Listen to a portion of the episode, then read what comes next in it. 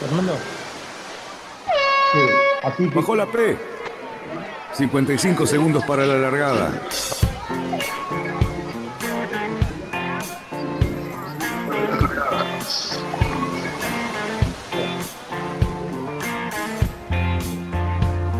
Así comienza Radionautas.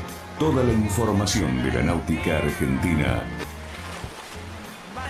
Vamos bien, vamos bien. Orsá, Orsá, Orsá. Vamos bien. Orsá, Orsá, Orsá. 5, 4, 3, 2, 1. Largamos.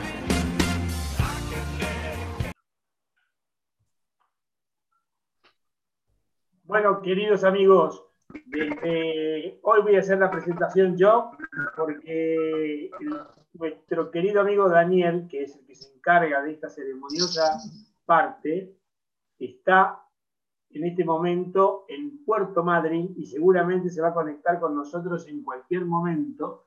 Pero bueno, te queremos dar las buenas tardes. Y decir que, bueno, vamos a hacer...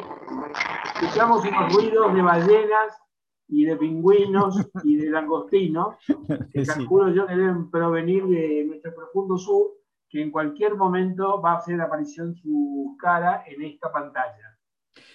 Pero bueno, eh, ¿cómo te va, Luisito? ¿Bien? ¿Cómo estás, Cali? Qué suerte. hoy estamos con tripulación reducida. Sí, pero en dobles Estamos- andamos estamos corriendo bárbaro. en dobles. Nosotros en dobles andamos bárbaro, Cali. Acordate que estamos ahí con la Transaya Babré y todos van en dobles. Así que nosotros estamos para eso, no estamos para esos equipos multitudinarios de 6, 7 personas en la radio. No, no. Mira, además te voy a decir una cosa. Yo no gané muchas regatas, pero de las que gané, la mayoría fueron en dobles. ¿Viste?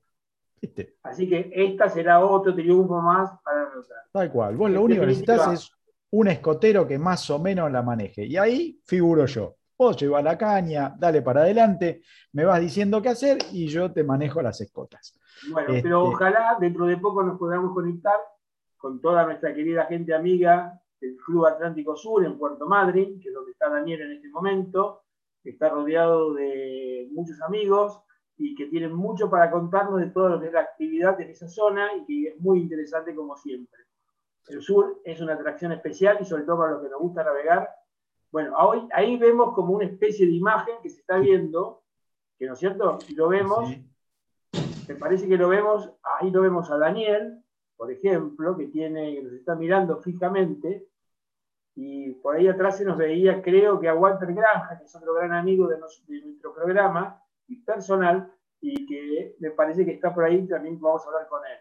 Bueno, A además, ver si, a ver si me escuchás, Cali, en este momento. ¿Puede ser? Exactamente, te estaba presentando, y bueno, adelante nomás, Sí, sí. mi querido amigo. Sí, escuchamos muy bien la presentación, Cali.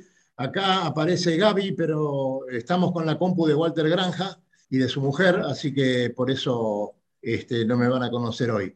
Bueno, sí, sí, acá estamos en un día lluvioso. Este, no frío, literatura. Eh, la verdad que el lugar está fantástico, como siempre, pero bueno, renovado. Y acá estamos con Fernando Terrazas, que hace poquito estuvo con nosotros en el programa y la verdad que este, es un lujo. Fernando, te voy a pedir que te acerques un poquito, vengas acá, vamos a improvisar. Y mira, ahí tenemos otra imagen más, que la tenemos de Walter. Así que acá estamos con Fernando. Un saludo, Fernando, para los muchachos. Hola, radionautas. ¿Cómo estás, Fernando? saludarlos. Qué bueno verte Qué nuevo. alegría verte. Fernando, ¿cómo andás? Muy bien, muy bien, un gusto acá y la verdad que recibir a, a una persona como Daniel y a ustedes que nos que podamos hacer el, el programa desde aquí, desde nuestro querido club, es algo muy placentero y ojalá que, que sea para bien y que podamos aportar algo a, a las cosas lindas que ustedes aportan todos los días. Bueno, te agradecemos mucho y bueno, te mandamos a Daniel, no tenemos gran cosa tampoco para mandarte, mandamos lo mejorcito que teníamos y te lo mandamos para allá. Pero bueno, eh, No, no empecemos a pelear porque vamos a no, terminar no, no, mal. Te lo pido por favor, te lo pido que no porque Bien, hay gente extraña. Hoy no lo pedimos.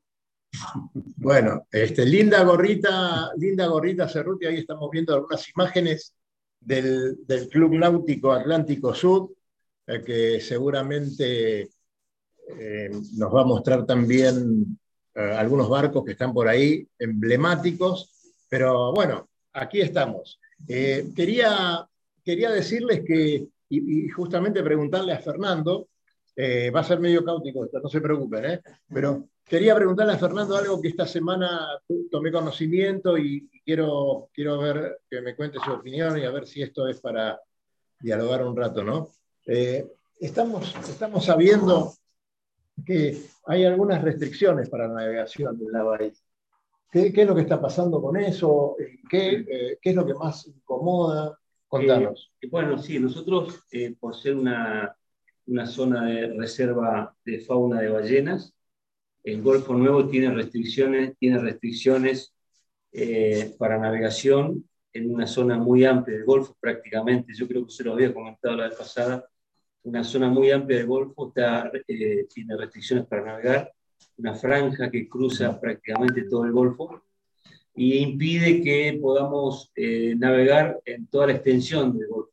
Si Nosotros estamos muy limitados en ese sentido. Y, bueno, esa es una ley, una ley provincial que respetamos, por supuesto, eh, aunque a veces por allí también la cuestionamos, porque consideramos de que la navegación a vela, por sobre todas las cosas, eh, eh, quienes han programado, proyectado este área natural como, como reserva de ballenas o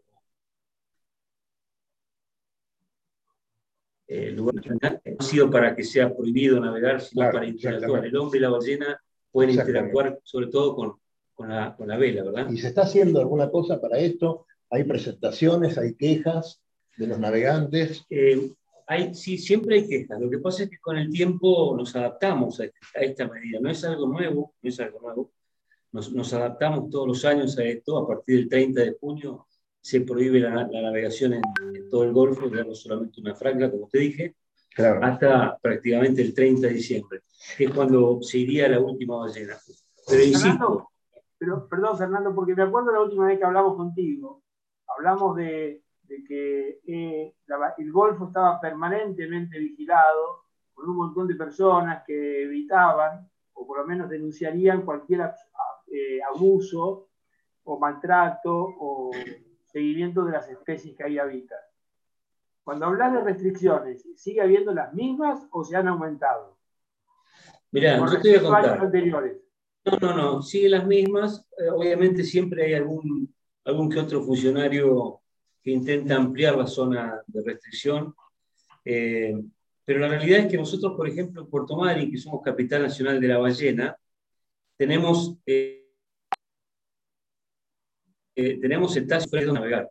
Y hay también muchísimo más en el interior del Golfo, que donde no nos dejan navegar. Entonces, decimos, si nosotros somos cuidadosos con los, con los cetáceos, con las ballenas, frente a Puerto Madryn, que es donde nos dejan navegar, ¿por qué nos prohíben navegar en el interior del Golfo. ¿Por qué no podemos cruzar el Golfo hacia el otro lado, hacia, hacia el norte, que es donde está Pirámide? Digamos, son leyes conservacionistas que van de la mano de una cuestión económica por, las empresas que hacen avistaje de ballena, pero no tiene mucho sentido. Hemos cuestionado esta ley en, en muchísimas oportunidades, inclusive el señor Antonio Torrejón, que era quien, quien de alguna manera tuvo participación en la, la, creación de esa ley, él siempre decía exactamente lo mismo que estoy diciendo yo. El hombre puede interactuar tranquilamente con la ballena, porque si no, ni siquiera aquí en Puerto Madryn podrían ingresar barcos, barcos este, cargueros a diario. O eh, la gente que hace los avistajes, que o la también gente... Eh, andan, sabemos que andan a motor, no son se les lastima mucho a los animales y bueno, Claro. Es decir, las, las, únicas embarcaciones que hoy pueden salir a navegar en el Golfo, en la zona de restricción, son los que le llamamos barcos, eh, eh, lanchas balleneras, de más o menos 40, 50 personas cada uno, que es para, eh, para el turismo. Fernando, escúchame, pero por ejemplo, en el Golfo cohabitan los, los que hacen avistajes de ballenas, buques, buques mercantes que van al muelle, que son realmente de gran porte. pero además, por ejemplo, hay un sinnúmero de pescadores artesanales que deben estar funcionando también. Con sí, claramente. Motor. sí, claramente. Te, pregunto si toda, toda esa actividad, digamos, toda esa veda de la actividad, también les incluye a ellos o solamente, por ejemplo, digamos, a los ingenuos veleristas. Los pescadores artesanales no, no, operan en este golfo. Este golfo está prohibido pescar. Prohibido pesca comercial. ¿no? Prohibido, ya no, no, se puede. No, no se puede. La pesca comercial está prohibida. Sí, la pesca comercial se realiza en el otro golfo, en el Golfo eh, San José. En el Golfo Nuevo, digamos, eh, se permite la navegación. Como bien vos decís, eh, los barcos pesqueros que ingresan diariamente y en, en ramilletes al Golfo cruzan por entre medio de las ballenas en la zona donde se permite navegar. Eh, entonces a veces por ahí un poco extraño que por qué no nos permiten a nosotros con nuestros veleros o con nuestras embarcaciones a motor, si querés, este, navegar en el resto del golfo. A veces las limitaciones son, son este, hasta ridículas, te diría, porque creemos, creemos que básicamente el hecho de no poder navegar en el resto del golfo tiene que ver con una cuestión comercial, es decir, que nosotros no, no podríamos navegar el Golfo porque nos meteríamos en un negocio que no es nuestro, que es el del avistaje ballena. Pero este Golfo es inmenso. la, verdad que, es inmensa. Eh, cada vez hay más. no tiene mucho sentido esa ley hoy como se aplica. Vos fíjate, sí, sí, En Puerto Pirámides, que es justamente el lado opuesto de Puerto Madrid dentro del Golfo, no dejan ni siquiera a los habitantes de Puerto Madrid eh, navegar en kayak en Puerto Pirámides. Tiene, no tiene sentido, no tiene sentido. Eso no tiene Sin embargo, les oye, ¿y eso qué es? A ver, ¿qué, pusiste ahí? El Golfo. El Golfo. Península, primera península. ¿Y esa isla que está ahí qué es? Hay una isla, y ¿qué isla es? A ver que no lo veo porque tengo... dice, la, isla, la, isla, Ah, mirá vos. Dice 2041, Dani. Sí, bueno, me están dando pie Ah, 2040. Ah, ah mirá vos que, que, adelantado. Bueno, bien. Muchachos, me están dando pie porque hoy tuvimos inconvenientes para, comenzar eh, y realmente quería decir algunas cosas. Eh, eh, mañana hay una regata acá de, de y, de Pampero. la actividad es constante y es muy difícil. siempre lo decimos, pero bueno, imagínense, ahora debe estar soplando unos 15 nuditos más o menos durante todo el día estuvo rondando eso y un poco más. Mañana se prevé un poquito más que eso. Así que eh, vamos a estar para tomar algunas imágenes para, para, más adelante, para pasarlas por allí. Y bueno, este, me han recibido muy bien y aquí este, tenemos a un par de amigos que nos están viendo en un Galaxy A52, que es Willy Velasco eh, y, y Martín Fenen. Martín es un historiador le gusta mucho este, recopilar eh, grandes historias que, han sucedido por aquí.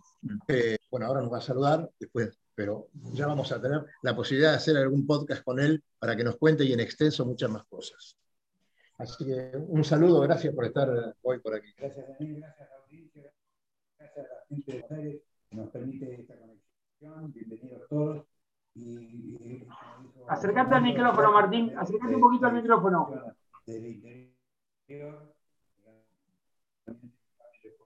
Dani, Dani, que se acerque al micrófono, por favor.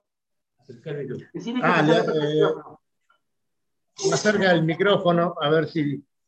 Eh, sí, le, le decía, le, agradeciendo la presencia de todos eh, el esfuerzo que han hecho para llegarse acá. Este, siempre estamos lejos, pero con estas nuevas tecnologías estamos cerca. Para... Podemos hacer esta, esta eh, misión claro. un poco. De todas maneras, para nosotros no son del interior, sino que... Este, así que eh, no lo tenemos en cuenta de esa manera. Willy Velasco, que está acá atrás, es comodoro del club y bueno, gran trabajador, siempre atento y esperando eh, dar una mano eh, con su Roy 32. Así que gracias por estar acá con nosotros un rato. Un placer, Willy. Un placer, Willy, tenerte acá con nosotros. Eh, oh, bueno, agradezco infinitamente, me sumo a las palabras de, Martín.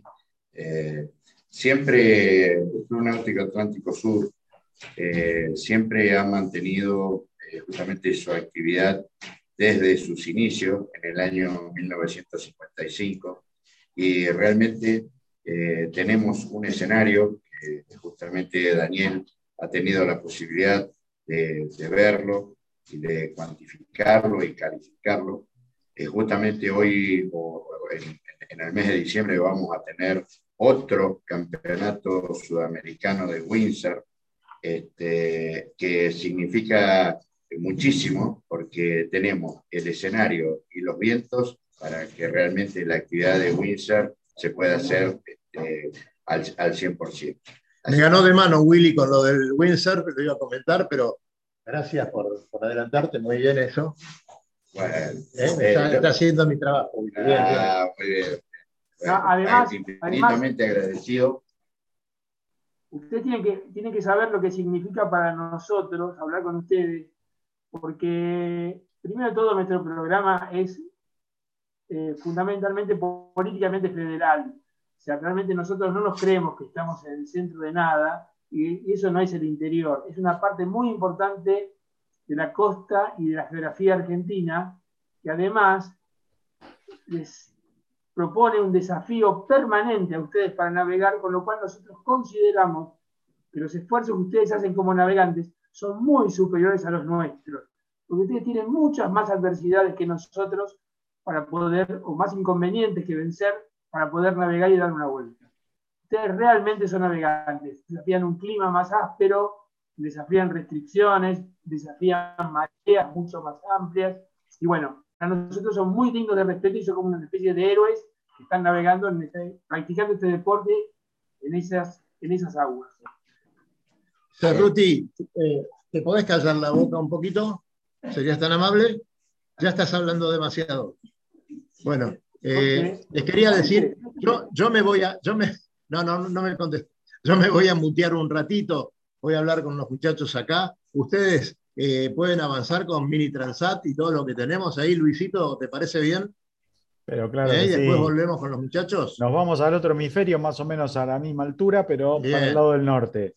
Y ahí vamos a tener un poquito de información que capaz, capaz que les interese, porque la verdad estaría bueno que esos barquitos también vengan para este lado. Pasan cada tanto, no muy seguido, pero pasan. Este, así que bueno. Van a estar escuchando seguramente desde acá. Me parece muy bien. Así que con Cari, ahora te dejamos un cachito y nos vamos a recorrer eh, la llegada de la Mini Transat para los Proto y un poco de la Transat Chapa Bre que está con la olla a presión, pero al máximo. Así que vamos para allá. Cali, ¿qué te parece? Mira, a mí me parece que eh, vamos a hablar primero de la Mini Transat.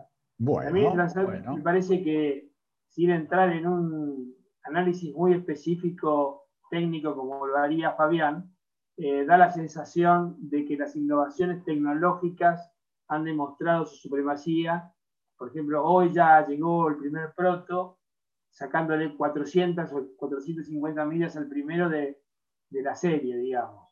Con lo cual, en una distancia, eh, más o menos sacó el 20%, de distancia, o no, un poquito menos, 17% de distancia al, al primero de la otra serie.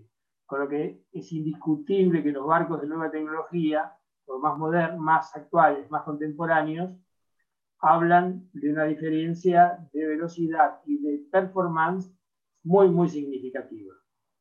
O sea, eh, yo creo que las condiciones climáticas durante toda la regata han sido muy, muy, muy buenas. Ha habido, digamos, eh, vientos muy entre leves y medios, no han pasado de los 15 nudos, aparentemente por lo que figura en la carta, siempre francos, se han comportado, digamos, muy, muy, más se portó muy, muy amablemente con todos estos competidores. Bueno, en estas condiciones me parece que los proto realmente demostraron su supremacía técnica y bueno, de hecho ya el primero ya llegó y se espera que en las próximas horas entre el segundo. Y los de serie van un poco más atrás. También lamento que nuestro querido Federico, que estaba en un excelente inicio, de repente ahora lo tenemos en el puesto veintitantos y, estaba subiendo un par de puestitos, o por lo menos estaba andando un poquitito más rápido, probablemente cuando hablemos con él a su llegada, ahora está en el puesto 22, pero probablemente cuando hablemos con él, me parece que algún tipo de inconveniente tiene que haber habido. O sea, se, eh. me, hace que hay un poco de inconveniente habido. Eh, bueno, sí, obviamente nos contará. Eh, yo creo que hubo también alguna cosita de estrategia que por ahí no, pudo manejarla.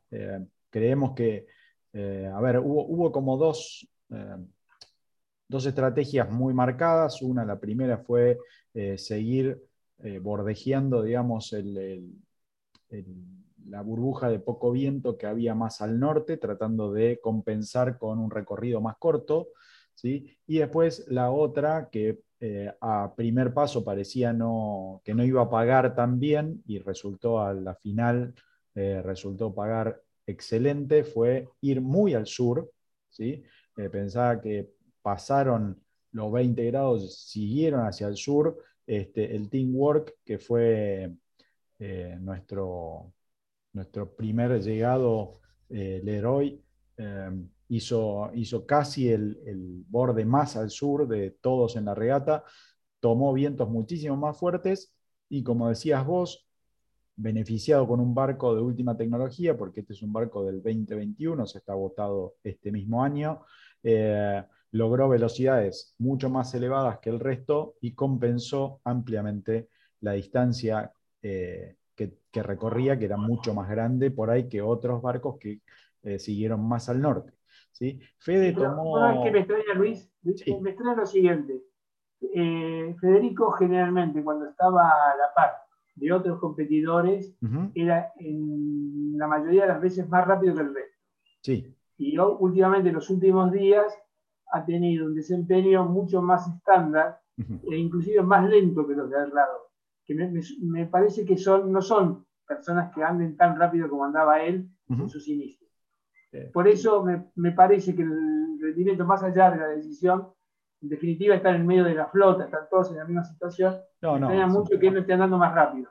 Eh, eso, eso te quería comentar ahora, digamos que los de serie, si, si vemos un poquito la tabla de posiciones, ¿sí? fijémonos que es, es una cosa muy llamativa, pero por ejemplo tenemos 18 barcos en, en, 100 millas, ¿sí?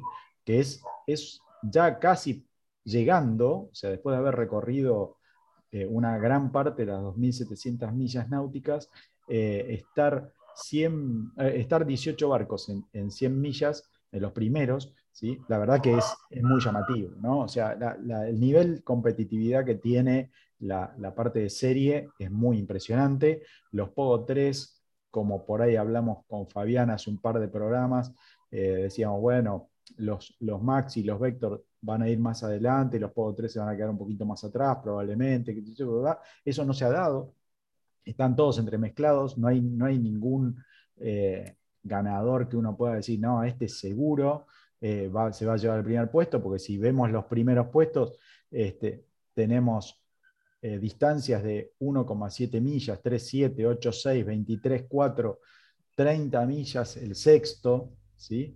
Pero eh, para que se den una idea, eh, por ejemplo, Leo de Vizier, que ahora está décimo, ¿sí? era el que iba ahí marcándose con Fede al principio de la segunda pierna, de esta segunda pierna. ¿sí?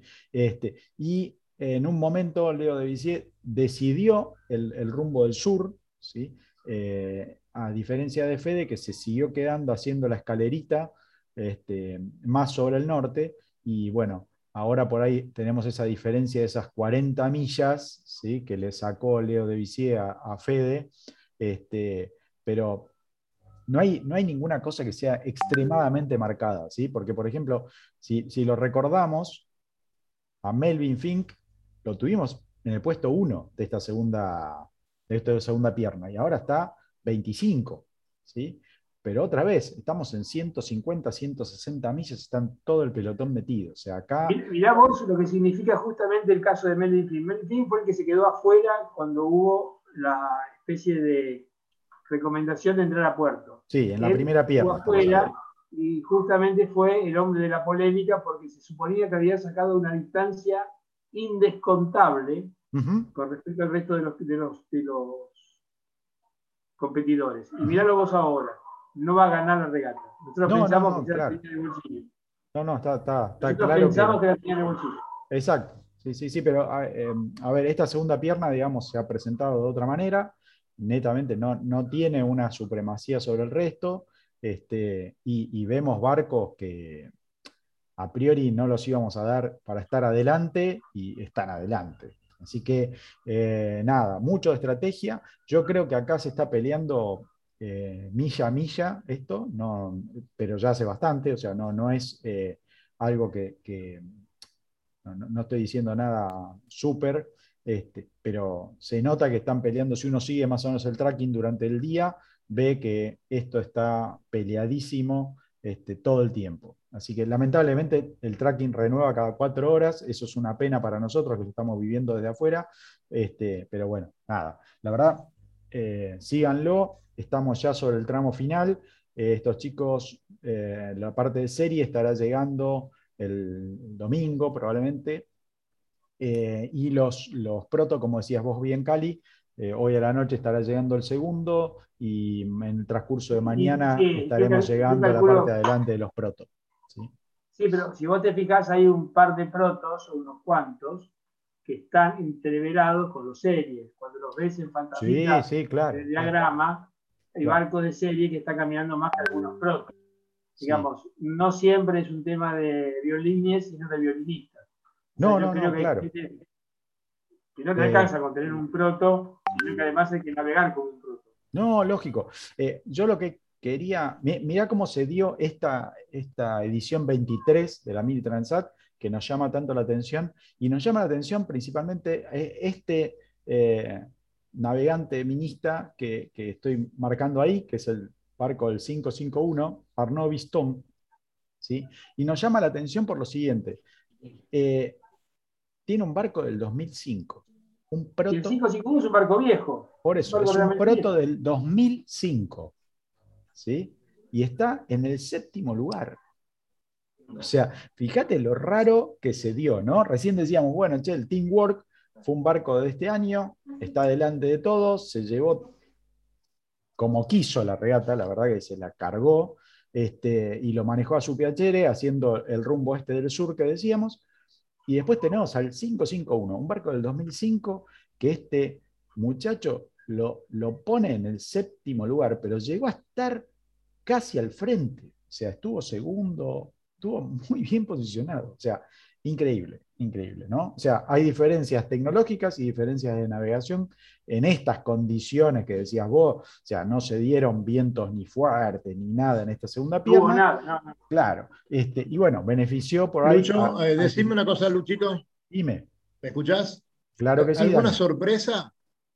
¿Alguna sorpresa a tu juicio sobre los primeros que están por arriba? Eh, mira, la- verdad que es lo que comentábamos recién. O sea, la sorpresa es la poca distancia en la flota. Por mi ¿no? pregunta.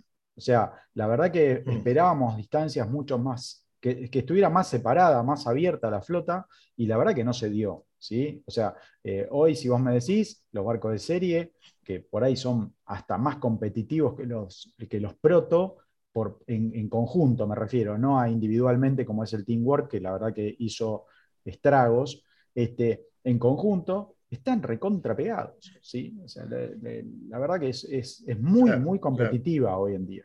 ¿sí? Este, eh, ¿Alguna otra cosa así? La verdad que eh, me saco el sombrero frente a Irina Garacheva, que es el pollo de Cali. ¿sí? La rusa, la verdad que es eh, impresionante la forma de navegar que tiene, le saca a ese barco mucho más de lo que el barco es y está en un quinto puesto que hoy en día en las redes están diciendo que probablemente, probablemente podría llegar a ser hasta un tercero por, la, por el último borde que pegó. Eh, no sé si se le va a dar, pero la verdad que está compitiendo hasta el último minuto para ver a ver si puede meter el barco en Lucho. tercera posición. Lucho, Sí, quiero hacer una apuesta pública. dígame. Una apuesta pública. Vos vas a ser el que la vas a, a conservar grabada. Bien. Yo te apuesto que Irina, Irina Grayeva es la próxima tripulante del IMOCA 60 del, de la Bandeglo. Vas a ver. Eh, la verdad me encantaría, me encantaría verla a Irina saltar, eh, o sea, saltarse el Class 40 e ir derecho contra los IMOCA. eh, y creo que me das pie justo para que cambiemos un cachito el ángulo ¿sí? y nos vayamos a ver qué pasa en la otra gran regata oceánica que tanto nos gusta. Ahí, ahí tengo una cosa que decir polémica. A ver, a ver, te voy a dejar arrancar y después voy a meter un par de cucharitas este, interesantes para, O sea, Para admiro, todos o nosotros. sea, eh, digamos, me, No. me parece que es una ver, excelente idea Ah, la de los organizadores haber hecho rutas- de haber hecho unas rutas distintas para los distintos barcos teniendo en cuenta sus distintas performances. Pero, por ejemplo, si bien yo creo que los, los trimaranes o los, los grandes multicascos realmente pertenecen a otra generación incomparable con los monocascos, te voy a decir una cosa, los IMOCA 60 no tienen tanta diferencia con los Class 40. ¿Me lo podés explicar? Yo lo siento así. Eh, Estamos bien. hablando de 20 pies distintos de barco. Sí, y, a- y además, como siempre nos dice Fabián, digamos, son como dos categorías de diseño muy diferentes, ¿sí? Le voy a dar un poquito de zoom como para que vean esto que dice Cali, ¿sí? Los que ven ahora resaltados son los IMOCA, este, que más allá de alguna condición especial climática que tuvieron al principio y les dio un, un changüí especial hacia el frente, ahora están un poco más compactos. Yo ahora les voy a aprender, digamos, estos puntos, resérvenselos un poco en la retina. Ahora yo voy a aprender los Class 40, ¿sí? Como para que vean esto que acaba de comentar Cali, ¿sí? Eh, a ver, la cola de los IMOCA está pegada con, con la trompa del Class 40, ¿sí? O sea, por eso Cali afirma esto de que no hay una gran diferencia eh, entre un barco de 60 pies eh, de unas características de regata oceánica contra estos 40 pies, que son una box rule, que es, eh, según lo que siempre nos cuenta Fabián, es casi como un crucero adaptado a regata, no es un barco de regata pura sangre por ahí como es un IMOCA, y los vemos, la verdad, bastante juntos, entre comillas, digamos. Estos barcos no pararon en ningún momento, exceptuando algunos especiales que ya voy a comentar, que tuvieron inconvenientes y tuvieron que parar a hacer alguna reparación. Eh, todos están corriendo en dobles, esto se los doy como para que tengan un poco de contexto. Eh, y los, los IMOCA por ahí que están más adelante son los 5, 6, 7 IMOCAs que son los pura sangre de última generación, que son, están volando ¿sí? sobre el agua y están haciendo unas velocidades que espantan, pero es cierto que eh, los, los Class Pero, por 40 ejemplo, mira, mira, Lucho, mira. Mira, Sí, mira. Lucho, mira, una cosa. Eh, el, el primero de Class 40 está haciendo en este momento 14,7 euros. Tocar IMOCA y mostrarme el IMOCA, el primer IMOCA que está haciendo la vela, ¿cuánto está navegando? 20,6. Bueno, hay diferencia ahora. Sí, Pero sí, hoy pero- a la tarde pero estaban navegando a las mismas velocidades. Te, voy a dar un dato que, te va a aparecer para, para ayudarte con esta comparación. ¿sí? El Linked Out, ¿sí? que es, un, barco de velocidad pura, sabemos digamos, que es un barco que anda muy rápido, hizo en las últimas 24 horas 318 millas náuticas. ¿ok? 318, acordémonos. Ahora nos vamos a pasar a los Class 40, vamos a tomar el primero, ¿sí? hizo 306. 306. ¿Sí? O sea, O sea, eh, con, una, con una diferencia enorme de nada, barco. nada la diferencia, ¿sí? Está bien. A ver, vamos a aprender un poco el clima, ¿sí? Y por ahí las condiciones climáticas ayudan un poco a entender que eh, los Class 40 ahora están un poco beneficiados y por ahí los IMOCA en estas últimas horas están un poco dañados por eh, Sí, Madeira. pero y- siguen y teniendo, siguen vi- vientos portantes. No Sí, sí, sí, claro. de. Sí, Están todos navegando barranca abajo. Yo creo que no, no, no veo, está el centro ese de, el centro ese de, de alta que tienen, ujú. eh, que está permitiendo todos estos vientos. Eh, para mí le sigue, le sigue afectando, le sigue provocando vientos francos. No hablemos de los multicascos que son otra historia y No, no, no, merecen un claro, análisis claro. totalmente distinto. A ver, para los oyentes que nos, por ahí nos, nos están viendo o están escuchándonos solamente, este, vamos a decirle que un Ultim ¿sí? O sea, la categoría esta que son, la verdad que de otro planeta, ¿sí? Estos trimaranes son de otra galaxia. Este, el, el Maxi Edmond de Rothschild, ¿sí? Hizo 514, casi 515 millas náuticas en 24 horas, ¿ok? Y ese señor podría llegar a Río en dos días, por ejemplo. Claro. Dos, días, dos, días, y un poquito tendría de Janeiro. sí, no, no creo que con el viento de Jeta, pero digamos, a ver, si, si te hace un borde, demorará dos días y medio, ¿no? En vez de, dos días. Pero, pero sí convengamos que eh, estos muchachos, eh, por ejemplo, van, van a otra, en otra categoría, totalmente. ¿no? Menos mal que los separaron, eh, porque 515 millas náuticas en 24 horas, ¿sí? Eh, espanta. ¿no? Este, si, pueden, busquen un poquito las filmaciones, yo creo que dejé alguna en la semana como para que pudieran ver navegación a bordo, ¿sí? hay algunos videos de, navegación a bordo y se ve y la verdad que nada, cortan el agua pero como un cuchillo. ¿sí? Eh, a ver, algunos comentarios de esta primera semana que tuvimos de, la Transacha que Babré, más allá de la emoción que tenemos por esta regata. Eh, eh, ya que estoy acá con los Ultim, el Sodebo Ultim 3 eh, tuvo, bueno, le pegó a un OVNI eh, hace algunas horas, tuvo que parar para hacer una reparación. Aclará, por favor, aclará, por favor, lo del OVNI. Sí, no saben bien a qué le pegaron, pero piensen, no identificado. piensen que este, este bichito iba a 30 nudos, una cosa un poquito menos creo en ese momento, y le pegó a algo que estaba a media agua eh, flotando.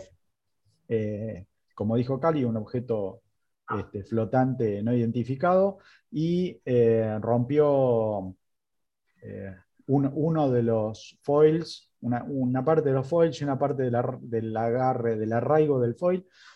bueno, pudo, pudo navegar por cargarse sobre la otra banda, eh, llegó a Madeira, hicieron una reparación, ya tenían todos ahí los repuestos cuando llegaron y volvió otra vez a, navegar.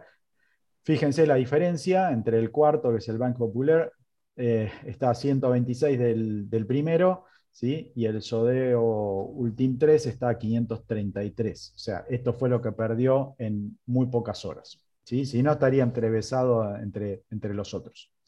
Eh, sí. Luchito, eh, ¿tenías algo más? Lo podemos dejar porque ahora tengo buena señal. Me gustaría. Vamos a, vamos a Puerto Madryn, volvamos a Puerto Madryn entonces. Sí señor. Vamos a conversar un ratito con Fermín y con Cintia, que bueno, están organizando y además van a participar de una manera u otra eh, de, este campeonato que nos vas a contar. Por favor, Fermín, este, de qué se trata y bueno, todo lo que están haciendo para, para lograrlo. Bueno, buenas tardes para todos. Estamos este, acá en la organización del sudamericano de, de Winfoil y de IQFoil. Eh, para va a empezar el 9 de diciembre este, en Puerto Madryn y bueno, con expectativa vienen de Argentina, vienen la mayoría, los que pueden, vienen toda la flota y esperemos que vengan brasileros, eh, hay algunos de Venezuela y Perú y Uruguay, ¿no? Uruguay y Perú puede ser. Así que bueno, estamos ansiosos, falta poquito, 20 y algo de días. Y bueno, nada, esperando a que vengan a navegar. Hay varios que navegan acá en Argentina, muchos en Córdoba y, y Potrerillo, Mendoza, que están acostumbrados a, las, a, las, aguas planas. Y bueno, acá lo vamos, esperemos que nos toque este, algún, algún noreste y algún norte, así lo hacemos sufrir un poquito con la ola con el foil. Y le sacan un poco de ventaja. ¿no? no, sé si le vamos a sacar ventaja, pero bueno, sí nos divertimos un poco. Vos sabés que eh, nosotros tenemos eh, al lado de nuestro club eh, Perú Beach, que seguramente muchos van a venir de ahí, y bueno, esos bichitos nos pasan volando ahí con los foil cada, cada vez que nosotros entramos o salimos del club. Venimos de Perú Beach hace unos días, estuvimos en una competencia en Perú Beach, también la última fecha del ranking, eh, y obviamente estaban todos contentos porque venían, viene Raúl y todos sus representantes, su equipo va a estar en Madrid. sí, Raúl Nuestro amigo Raúl que no se pierde una, Cali. Un placer, un placer conocerte. Hoy acá soplaron más o menos 24 nudos constantes y el río era una especie de arbolito de Navidad de todos, de todos, todos los kitesurfers y los surfers que estaban en Perú Beach y en otras playas que hacen este tipo de actividad. Había mucho viento, va, el viento que les gusta a ustedes, estaba lleno, lleno, lleno de participantes. Hoy hubiese Es sido un día perfecto. Es la idea realmente navegar en esas condiciones, uno tiene mucho que aprender cómo manejar estos equipos, como en realidad yo no me subo, eh, voy a aclarar, yo soy la mamá de, de Santiago nada más, acá el competidor experto es Fermín, eh, pero sí, sí los escucho y sé, sé la de la pasión que tiene cada uno y lo que ellos dicen es, es la idea navegar con un día así. Se aprende un montón, se valora un montón cómo se trabaja eh, y cómo trabaja el cuerpo en la tabla, así que dominar todo eso es un conjunto y un combo hermoso. Así que sí, eso es espectacular. Bueno, ¿cuántos- hoy te digo que acá se le ha sacado un jugo enorme a esa actividad. Esperamos más o menos, eh, hoy, hoy, hoy, con la expectativa que tenemos hoy, unos 80 participantes Ahora, en muchachos, las cuatro categorías que tenemos. 80 participantes en, una, en, una, en un acontecimiento deportivo de esta naturaleza. La pregunta que les hago, o sea, para Madrid, que es una ciudad grande e importante y ha crecido mucho, de todas maneras sigue siendo una gran cantidad de gente. Para el club ni cuento, pero para el resto, ¿cómo se hace, digamos? Porque cuando nosotros acá hay un argentino o hay una competencia internacional, hay una especie de solidaridad entre los distintos familiares de los clubes, donde se alberga la gente, a los competidores, algunos pueden pagarse un hotel, otros no. O sea, ¿qué pasa con toda esa gente en Puerto Madryn? Por. Bueno, ahí sí me cargo yo porque soy parte de la logística y sí te digo eh, que sí tenemos un equipo de trabajo que es impresionante, que trabaja todo el tiempo pensando en esto y hasta los últimos detalles, que acompaña desde el minuto cero a los extranjeros que quieren ingresar al país con los equipos, que trata de resolver esa situación que hoy es difícil en el contexto de pandemia y algunos países que recién estamos habilitando eh, el ingreso de extranjeros y hay otros que recién están permitiendo el egreso de sus propios deportistas a otros lugares. Entonces, compatibilizar eso es un tanto difícil. A nivel Madrid es una ciudad que está acostumbrada a recibir eh, turistas en gran escala y eso también tiene un training diferente para la gente de turismo que nos acompaña en esto y hay que agradecer la gestión de la municipalidad en este aspecto porque nos ayuda un montón. Como club decimos que acostumbrado a un gran evento que es el nuestro, Copa de las Ballenas, podemos manejar ampliamente esta cantidad de gente que viene. Eh, la experiencia es de ellos, uno se ha dejado llevar quizás y las ganas de nosotros también tienen mucho que ver con esto. No hace mucho que empezamos a trabajar en Windsor con el club. Eh, yo en lo personal hace tres años y le digo no hemos podido parar de evento en evento y eso está muy bien. Eso habla de la calidad de, de los eventos que tiene Madrid, ¿sí? Así que eso nos deja en una excelente posición. ¿Nos gusta compartir esto? Por supuesto que sí. ¿Que presentamos a Madrid como una de las canchas eh, o la mejor cancha del país? Por supuesto que sí. Tenemos todas las condiciones. Eh, y de humanamente hacemos lo posible para que cada uno de los participantes se sienta muy bien acá. Me presentaron como la mamá de un competidor, Cali. Me la presentaron como la mamá, pero es periodista oculta. Es, es- en serio, es una periodista encubierta esta mujer. Ahora me estoy dando cuenta, pero bueno, ya es tarde. Ya se metió directamente en el programa. Bueno, Tengo la podemos que me tener como responsable, la podemos tener como responsable, porque mira, Cintia, el asunto es así. Nosotros creemos, y mucha gente no cree, que los clubes son, crecen en función de la calidad de los campeonatos que organizan. Entonces, ustedes, organizando la gran cantidad de campeonatos que están haciendo, que son campeonatos muy convocantes, muy difíciles de organizar, por todos estos inconvenientes y más en estos últimos tiempos, es indiscutible que están tomando una dimensión maravillosa. Por lo tanto, vayan nuestras felicitaciones para con todo esto. Y, y menudo trabajo tenés, Cintia, ahora que te veo a la mitad de la pantalla, porque mi querido amigo y socio te está tapando. Eh, eh, podés buscar a la señora Gracia, la Angelito, eh, porque tu trabajo es impresionante. Tenés que coordinar un montón, un montón de cosas. Así que felicitaciones a todo el Atlántico Sur por semejante desafío. Muchísimas gracias. Quizás soy la cara visible de algunos aspectos, pero créanme que hay un gran equipo trabajando que está todo el día, que se conecta muy temprano en las mañanas ¿sí? y que lo abandona muy tarde en las noches, pero siempre con una idea positiva. Eh, y sí rescato, rescato esto de mi club, ¿sí? las ganas de. Eh, en menos de un año hicimos dos eventos. El primero fue en, el- en febrero en el argentino y hoy estamos llegando al sudamericano. Y si le sumamos a eso nuestra tradicional Copa, Copa de las Ballenas en abril, tenemos tres. Eh, es espectacular lo que nos pasa como club, eh, porque Bueno, también nos Cintia. pasa eso como grupo humana. Cintia, vayamos por la fecha del Mundial. Vayamos por la fecha del Mundial. Te falta un Mundial. La queremos, la queremos, la quiere Mendoza. eh, y sabemos que Mendoza por ahí puede tener un hermoso lugar, eh, una linda cantidad de gente, pero no tiene la posibilidad que tenemos nosotros. Entonces, Yo la no me atrevería a hablar de También Mendoza queremos, porque sé, yo, ojo con Mendoza, no me atrevería a hablar de Mendoza porque sé que por ahí hay una defensora de la ciudad de Mendoza, de la, de la provincia de Mendoza, que es capaz de cualquier cosa. No hay que meterse con Mendoza por ahí. Linda provincia, linda provincia. linda ¿eh? provincia, Sí. nosotros la conocemos. Nosotros que- queremos mucho esa Tiene lo suyo, provincia. pero Potrerillo es chiquito, ¿eh? Tiene lo No, suyo, mirá. pero Potrerillo es chiquito, no tiene las comodidades que tiene Madrid, no tiene una playa, ojo, no tiene este equipo de gente, cuidado. Upa, cuidado upa. por ahí hay hay una que te parece, te parece muy civilizada, pero cuando te despierta el niño, te puede dar. Cuidado, sí. Cerruti, ¿Cómo es? esta ¿Podrán, mujer- podrán esta repetirnos las política. fechas del Esta encuentro? mujer también es política, pero está en veda. No dice de qué partido es porque ya no puede decirlo. No, es política, no me De cabe pena. duda. se cree que no nos salimos de la vaina cada uno por decir las cosas. Vos me conocés bien y me estás tirando la lengua. porque evidentemente el uso del foil es muy, muy nuevo y, y acá lo están usando y bueno, eh, de eso se trata este campeonato también. ¿Cuánto hace que estás utilizando el foil y cómo te adaptaste a él? Bueno, yo arranqué hace exactamente dos años.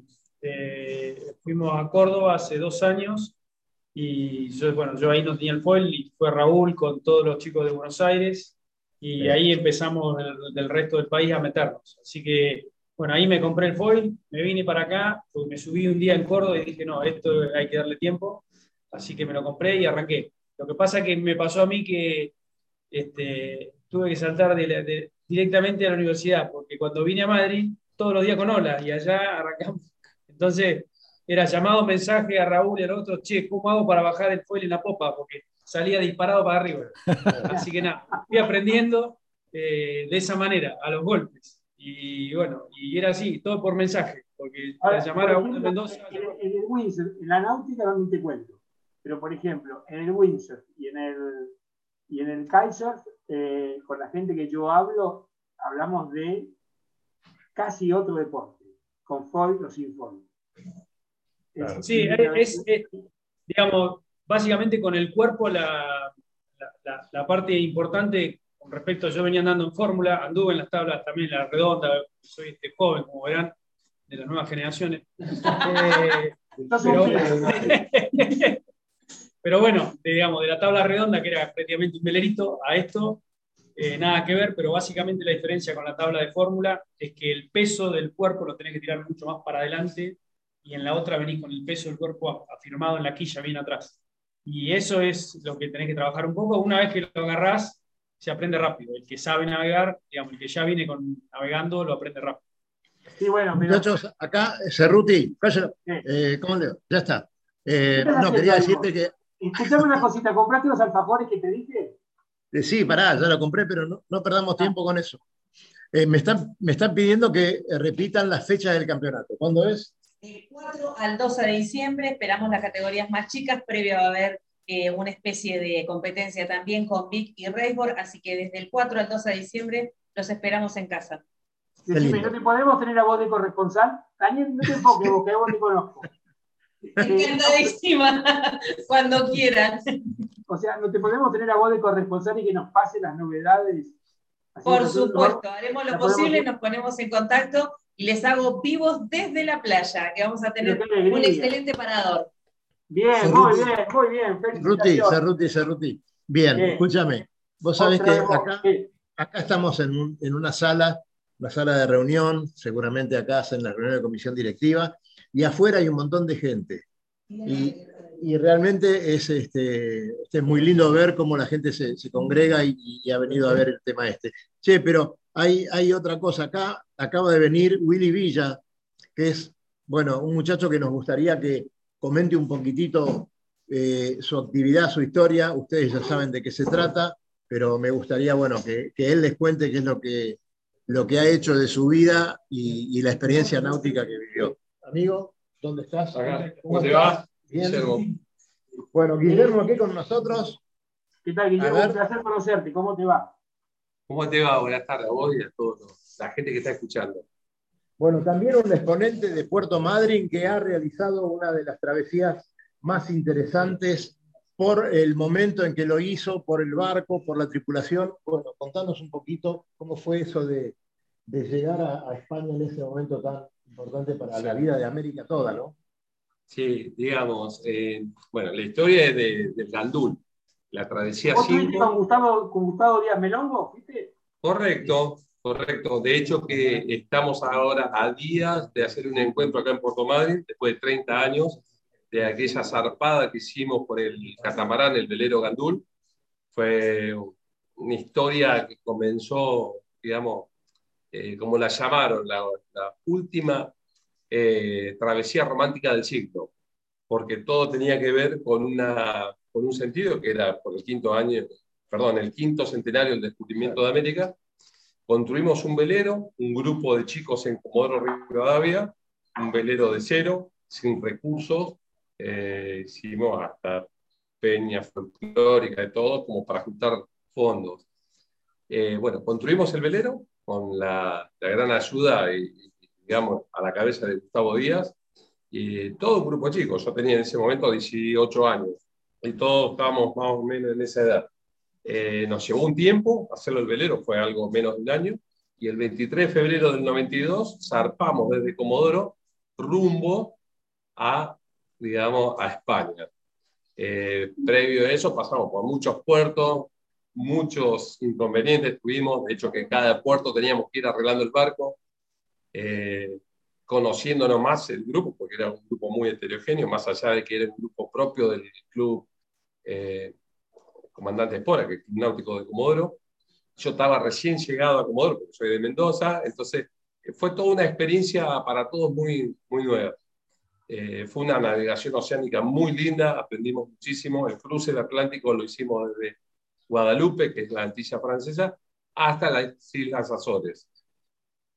Días a la ida, después tuvimos, llegamos a España, y en España estuvo expuesto el barco eh, al lado de la réplica de la carabela de Colón. Eso sí. quería preguntar justamente, ¿no?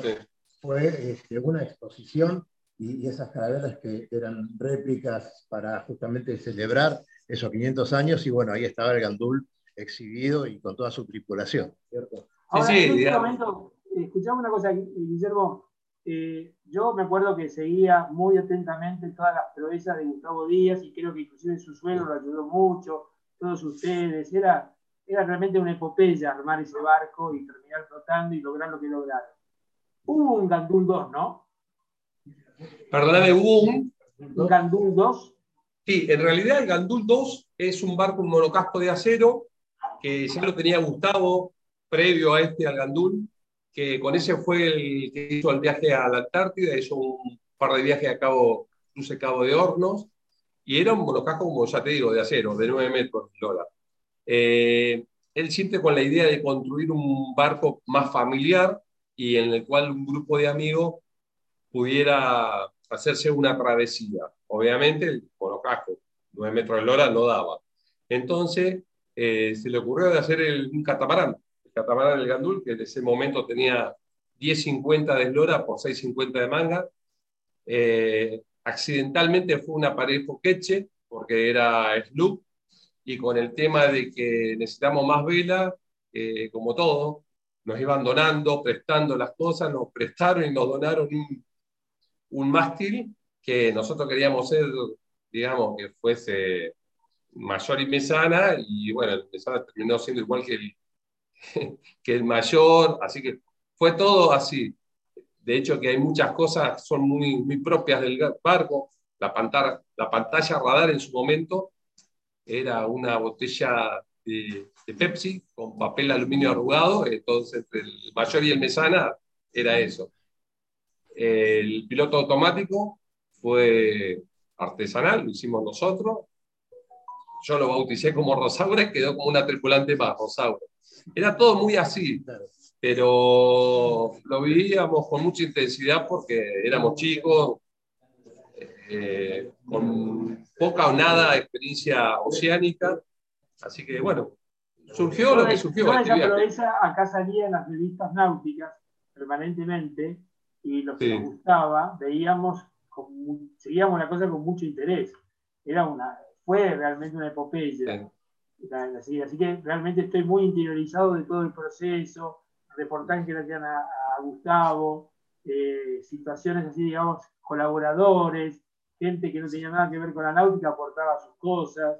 Fue todo como una especie de, digamos, de proyecto que sumó un montón de gente de la comunidad de Comodoro. Realmente, por lo menos fue lo que se leyó acá. Sí, mira, hay, hay, dos cosas que quiero resaltar, sobre todo en la época que se hizo. Fue en el año 92, donde eh, las comunicaciones eran muy, digamos, muy antiguas si se compara con las de hoy. Solamente teníamos un BLU y un VHF. El BLU era también, como casi todo, nos lo prestó un, muy amigo de Gustavo, que después terminó quedando en el barco, el BLU. Y bueno, tal es así que mi papá era un poco el nexo, se hizo radioaficionado por esto. Entonces las comunicaciones eran por BLU. El Ecosonda era uno que habíamos conseguido, un barco pesquero en su momento, que si vos lo ves, hoy parece una, un juego de esas loterías, viste, con LED, porque no era ni, pantalla gráfica, nada de eso. Eh, era todo muy, muy rudimentario, pero porque también en la época, que como te digo, no existían las comunicaciones celulares, de hecho que los celulares en la Argentina estaban recién saliendo en el año 92. Pero marcó un punto bisagra en Comodoro Rivadavia, porque había mucha gente la cual no creía en este proyecto. Y fue tal, tal, eh, digamos, la convocatoria de gente el día que zarpamos, que nunca, nunca en la historia de Comodoro se juntó tanta gente. Esperaron las 25.000 personas en la playa. Eh, fue tal, fue tal, una locura que la torre de control del aeropuerto le comunicó eh, lo que estaba pasando a un piloto que venía de Austral, creo que venía de Río Gallego, y el tipo quiso hacer como un vuelo rasante, como para, ah. para saludar. Fue, fue cosas de loco que nunca pasaron en Comodoro. Y bueno, así fue, que demostramos que, que se pudo hacer. Que se pudo hacer. que valía la pena, que valía la pena tanto esfuerzo. Sí, sí. Cali, eh, evidentemente esto da para mucho más. Eh, en esta hora hemos tenido, la verdad, digamos, una, eh, síntesis, unas cuantas cosas. Es más, el presidente se tuvo que ir, este, nos dejó sus saludos, y ya lo vamos a ver mañana un rato y vamos a charlar con él de otras cosas, pero ya me voy a comprometer o lo voy a comprometer a Willy para que nos juntemos en otro momento y hacer una charla muy específica sobre esto. Eh, ¿Te animaste a dar, Decime, ¿te animaste a dar un pronóstico para Buenos Aires para mañana? Por supuesto, está en pantalla. Decime una cosa, el expresidente de esa institución, el señor Walter Granja, ¿está por ahí? Está acá, está acá y ahora te lo muestro, pero eh, yo le quiero hacer una pregunta a Granja, eh, aparte de su isla privada que tiene acá en, este, Madrid. Eh, ¿Cómo le va don Walter Granja? Qué alegría, qué alegría hablar con usted. Igualmente. Bien, bien. Tendrías que mejorar los representantes que mandás a Madrid, ¿eh? Te dije, era lo único que teníamos. Lo único que teníamos, Walter. Lo único que teníamos a mano te lo mandamos allá. ¿Qué querés que te diga? La próxima vez vamos a mejorar. Somos amigos. Son amigos. Bueno, perdonalo por eso. Un, placer, ¿eh? Muchas gracias por darnos. Muchas gracias. Quiere irse, no quiere hablar. el espacio, bueno, lo que está trabajando, la verdad, el Club Náutico, como siempre, este, con, con, escasos recursos se hacen maravillas acá y, y, bueno, la verdad que llena, llena de orgullo. A mí se me pone la piel de gallina en este momento que estoy este, hablando con ustedes y escuché todo lo que, lo, que están preparando para el sudamericano. Realmente hay que vivir en Patagonia y, y saber lo que es este, organizar un evento de estas características, ¿no? Este, traer los equipos, traer la gente, porque nosotros tenemos un escenario que es de lujo, pero después todo lo demás atiende en Buenos Aires. ¿eh? Exactamente. Yo te digo, ustedes sepan que si hay un, que nosotros acá en Buenos Aires tenemos todo nuestro corazón puesto en el Atlántico Sur, porque son un club que son un ejemplo, realmente. Cada vez que hablamos de ustedes, nos sacamos el sombrero porque realmente todo lo que hacen es extraordinario. Muchísimas gracias. Y bueno, somos clubes hermanos nosotros, ¿no? Exactamente, exactamente. Y vos sos socio horario del nuestro. Sí, sí, vos, y vos del, del nuestro. Así que mira vos. Así que esa es sí, la sí. alegría. Lo tengo atesorado el carnet. Qué bueno, qué bueno. Merecido lo tenés. Este, bueno, Bueno, gracias. Bueno, Quiero decir simplemente, falta poquito- te mandamos. ¿Qué querés que te diga? No me sigo peleando, no me sigo peleando No. con vos porque estoy en Madrid y te estoy extrañando mucho, Cerruti. Extraño eso, esas medias te lunas con el cafecito. igual que a Petec, pará, porque si no. Es terrible, hombre, no me deja hablar, ¿te das cuenta? Siempre igual. Encima me muestra esa gorrita que tiene, que la encontró, pero ¿sabes de quién era esa gorrita que tenía ahí? No, Se mentira, la pone a propósito, para mostrármela. Pero mirá la gorrita que tengo yo, a ver, fíjate, ¿la podés ver? Sí, Club te la voy a robar también. También te la voy a 92. robar. También te la voy a robar. Y la remera. Arriba, chico. ahora, Cali, viste, ahora nos venimos a enterar. también te la voy a robar. Se la van a perder porque no van a venir. eh, algunos, quizás, pero ya les digo, tengo unas remeras para el sudamericano que no saben lo que es. Guille Villa pertenece a nuestro equipo de trabajo también. Su hijo es representante de la Guardería Náutica, con quien también trabajamos en conjunto. eh, así que les digo, va a ser un espectáculo, pero impresionante, dignísimo de ver en las costas madrileñas. Y Sí, contado es por vos, gobernadora, por mínimo, vos más gobernadora. Este, Contado por Muchachos, vayan cerrando el programa ver, porque ya, yo ya tengo nos más estamos. gente que ha venido por aquí, pero son las 19 horas. Lucho, No, las 20, las ¿Qué hacemos, 20. Lucho? Ya son las 20.02. Ya nos estamos excediendo. Lo que sí quería comprometerlos es, eh, seguramente Daniel lo va a hacer extensivo, pero eh, además allá de agradecerles es acérquennos el material del sudamericano. Vamos a publicarlo en las redes de Radionautas durante eh, este tiempo antes, del, antes de que arranque. Y bueno, será nuestro granito de arena para, para ver que esto se divulgue más y aparezca más Puerto Madryn en, todo lo- en todas las pantallas. Eh, señores, la verdad que ha sido un Eh, excelente Lucho, programa, uno de esos Lucho, grandes an- programas que nos falta una hora más para seguir, pero bueno, claro. Ahí, ahí va, escúchame, Lu- Lucho. Eh, no vamos a hablar con él, pero vamos a hacerle una nota próximamente. Eh, ya, no, ya te vas a enterar. Eh, cortá el programa porque si no este, nos van a retar desde YouTube. Y les mando un gran abrazo a todos. Eh, nos vemos el martes y el fin de semana navegamos.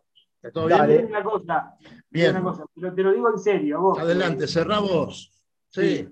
No te olvides los alfajores. Eh, les mando un abrazo a todos y ha sido un placer hablar con todos ustedes. eh, yo quería un último comentario eh, muy, muy cortito. Si hay alguna forma que le Dale. hagamos llegar algo para que lo retengan a Daniel un par de semanas más, no tenemos problema, ¿eh? Dale, dale. Andate, andate. Recorra islas y playas disfrutando del mar y la naturaleza.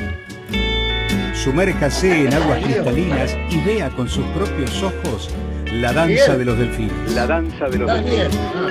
Tiempo libre, caminatas, noches mágicas y mucha diversión. Con el aval y la experiencia de Lobo Janelli, la persona que más sabe de charter náuticos.